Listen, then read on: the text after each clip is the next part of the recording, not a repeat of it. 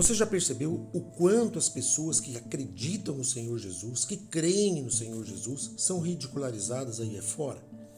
Você já percebeu quantas são as pessoas que gostam de tirar sarro, de fazer chacota, de é, menosprezar a fé dos cristãos?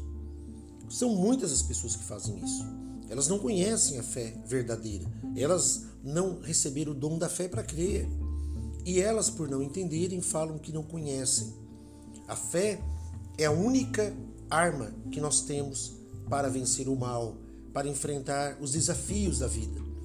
É através da fé que nós podemos nos lançar de corpo, alma e espírito rumo àquilo que desejamos, porque Deus é conosco. Deus age em favor dos seus filhos.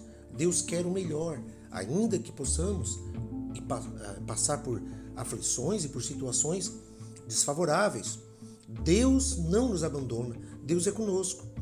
Mas as pessoas aí fora, elas duvidam, elas questionam, elas murmuram, elas criticam, elas fazem é, memes, elas criam é, piadas né, relacionadas aos cristãos, aqueles que creem em Jesus. Mas elas não têm, por exemplo, vergonha de defenderem uma crença absurda em objetos, em ídolos de pau, de pedra, que não falam, que não ouvem, que não podem responder, em objetos ditos como sagrados. Elas não têm vergonha de procurar um pai, uma mãe de santo, entre aspas.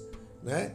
Eles não têm a vergonha de colocar a sua confiança em pessoas e elementos da natureza elas não têm esse tipo de, de vergonha. Mas falar de Jesus, falar de Deus é um absurdo para elas.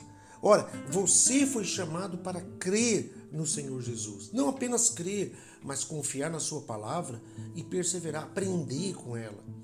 Não é fácil, claro que não, mas o Espírito Santo nos dá força para que possamos vencer dia após dia.